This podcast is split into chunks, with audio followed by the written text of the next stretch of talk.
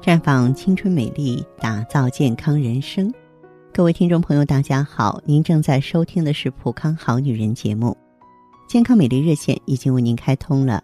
您有任何关于健康养生方面的问题，可以在微信公众号搜索“普康好女人”，普是黄浦江的浦，康是健康的康。添加关注后，直接恢复健康自测，那么您呢就可以对自己身体有一个综合的评判了。接下来呢，我要和大家聊到我们现在的两种病啊，一种呢是屏幕脸，另外一种啊是耳机耳，这在过去都是没有的哈，也是新鲜词汇啊，也是新鲜病症。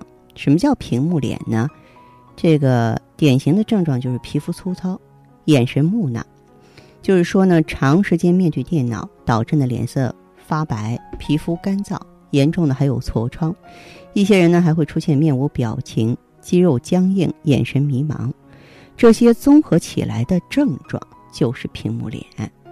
这个某个机构举办了一个中国城市健康状况大调查，结果显示呢，职场人群每天面对电脑时间长达八到十二个小时，那么电脑显示屏它会发出电磁辐射，再加上跟人的交流越来越少，就容易造成呢。面部的表情淡漠，眼光呆滞，神情木讷，缺乏笑容，这也是屏幕脸的一种表现。怎么办呢？啊，我建议大家呢，就是用完电脑啊，赶紧洗脸。这个远离显示屏是对付屏幕脸最有效的方法。所以我们平常呢，一定要减少用电脑的时间，即使是使用电脑，也要使用电脑屏幕跟身体呢不少于七十厘米的距离。啊，此外呢，你要调整室内光线，避免光线直射屏幕。每看电脑六十分钟左右啊，就要活动十分钟。在饮食上还要注意多吃蔬菜水果，增加各种维生素的补充，多喝水。用完电脑之后啊，要清洁皮肤，建议使用比较温和的护肤品，多给皮肤保湿，尽量别化浓妆。啊，再来说说耳机耳，就听力下降、头昏头疼啊。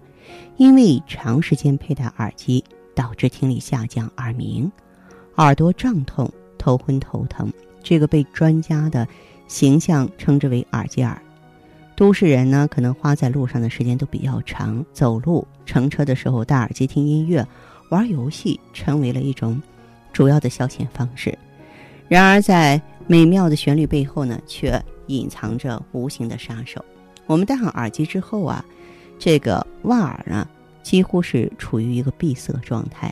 你想在公交车、喧闹的大街等嘈杂的环境下使用耳机的时候，你往往就会把耳机的音量调得很大，高音量的音频呢，声压直接进入耳内，集中传递到很薄的耳膜上，再加上耳塞啊，这个振动膜跟这个耳膜之间的距离比较近嘛。声波传播的范围小而集中啊，对耳膜听觉神经的刺激比较大。持续生活在八十分贝以上的这个噪音之下呢，就会出现记忆力减退呀、认知能力下降的情况。重者呢，导致失聪，尤其是青少年，这个听觉器官还没有发育成熟，耳机呢对他们的伤害更加明显。长期用耳机听音乐、玩游戏的孩子，不仅会听力下降，还可能会出现烦躁不安。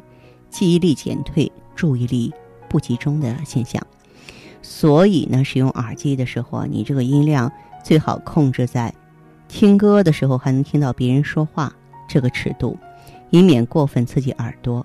而且连续使用时间一定不能过长，每天半个小时最好就能取下耳机来休息一会儿。青少年最好不要用耳机，如果一定要用，最好选择。